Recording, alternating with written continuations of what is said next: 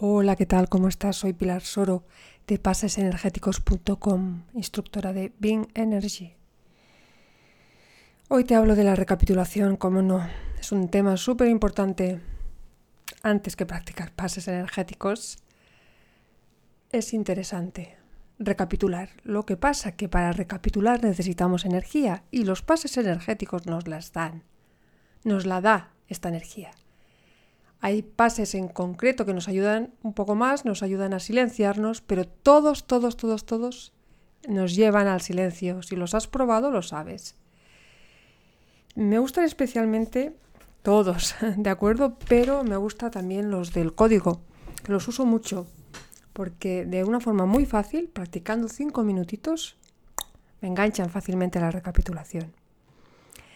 La gran maestra de la recapitulación para mí es Taisa Velar, que en el libro donde cruzan los brujos nos explica en detalle la importancia de esta técnica de origen tolteca que practicaban mujeres y hombres de conocimiento y que llevan este intento. Es una, una realmente es una fortuna, porque si nos enganchamos a la, a la recapitulación, si nos enganchamos a la recapitulación, nos vamos a enganchar también a este intento que lleva detrás y te aseguro que, te lleva a recapitular.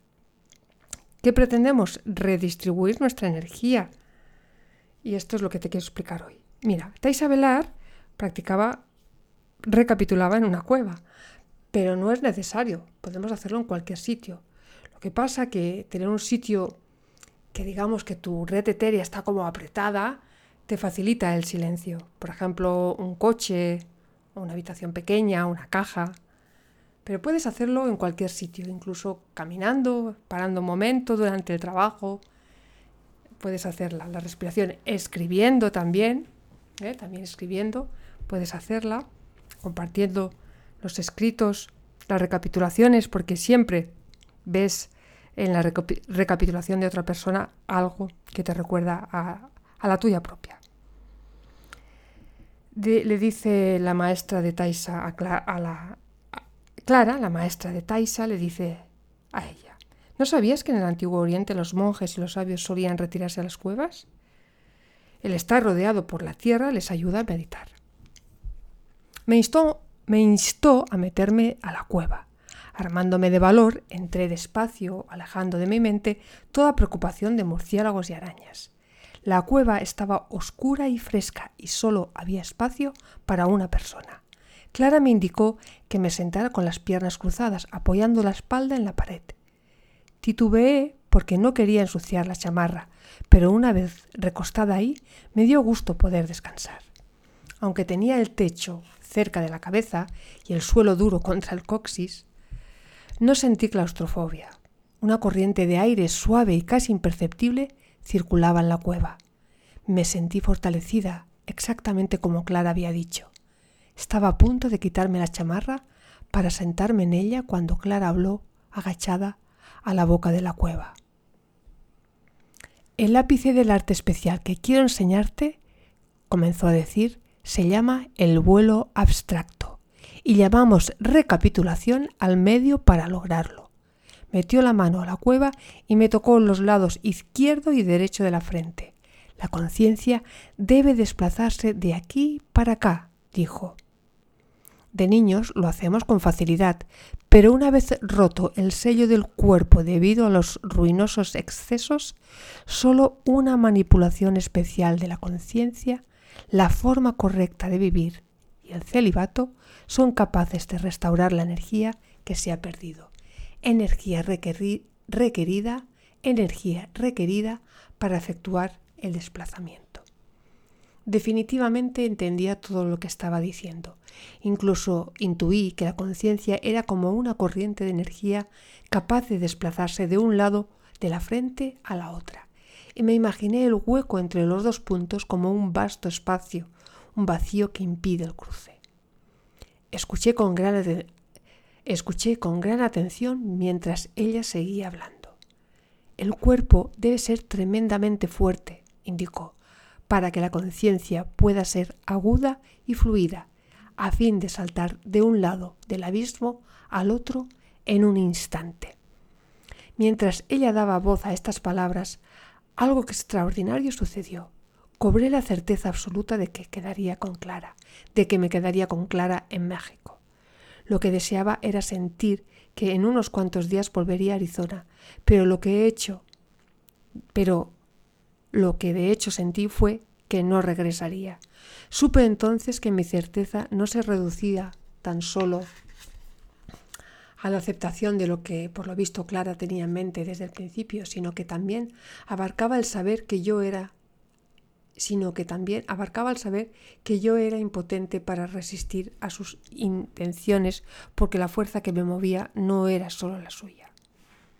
Explicó que, previo al nacimiento, la dualidad impuesta al hombre no existe, pero que a partir del nacimiento las dos partes son separadas debido a la fuerza ejercida por el intento de la humanidad.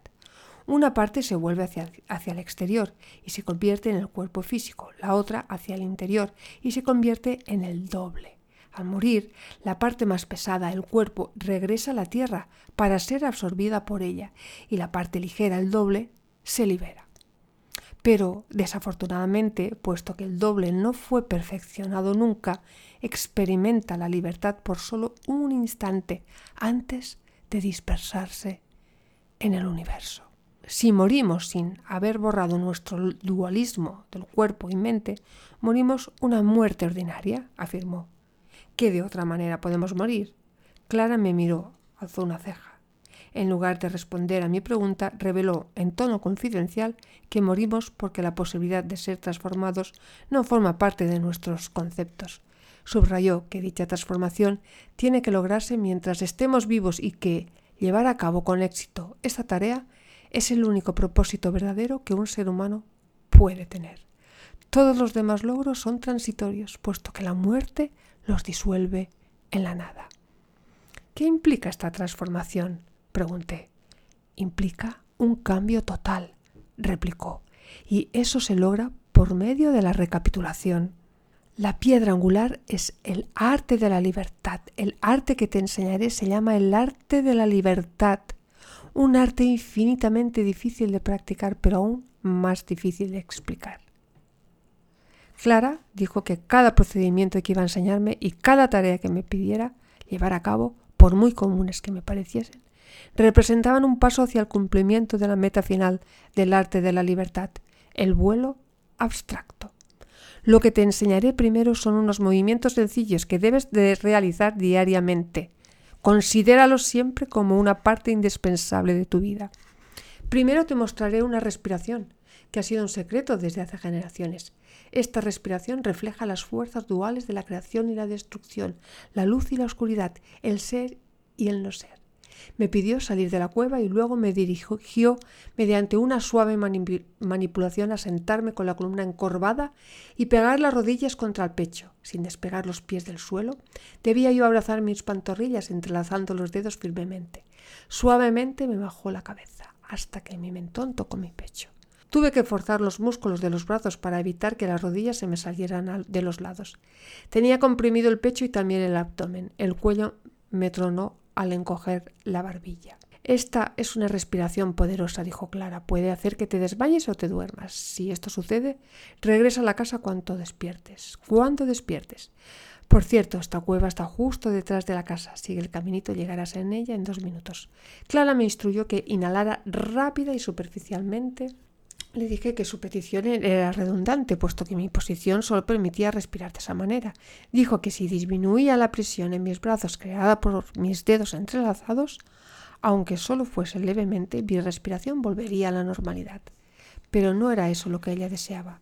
Quería que continuara respirando superficialmente durante por lo menos diez minutos. Conservé la posición tal vez por media hora.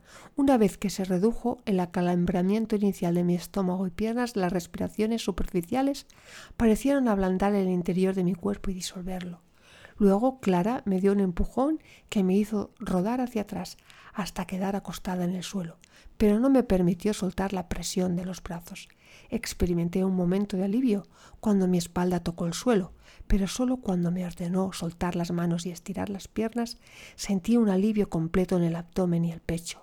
La única forma de describir lo que sentí es decir que algo dentro de mí fue liberado y disuelto por la respiración. Según predijera Clara, me dio tanto sueño que volví a meterme a la cueva y me dormí.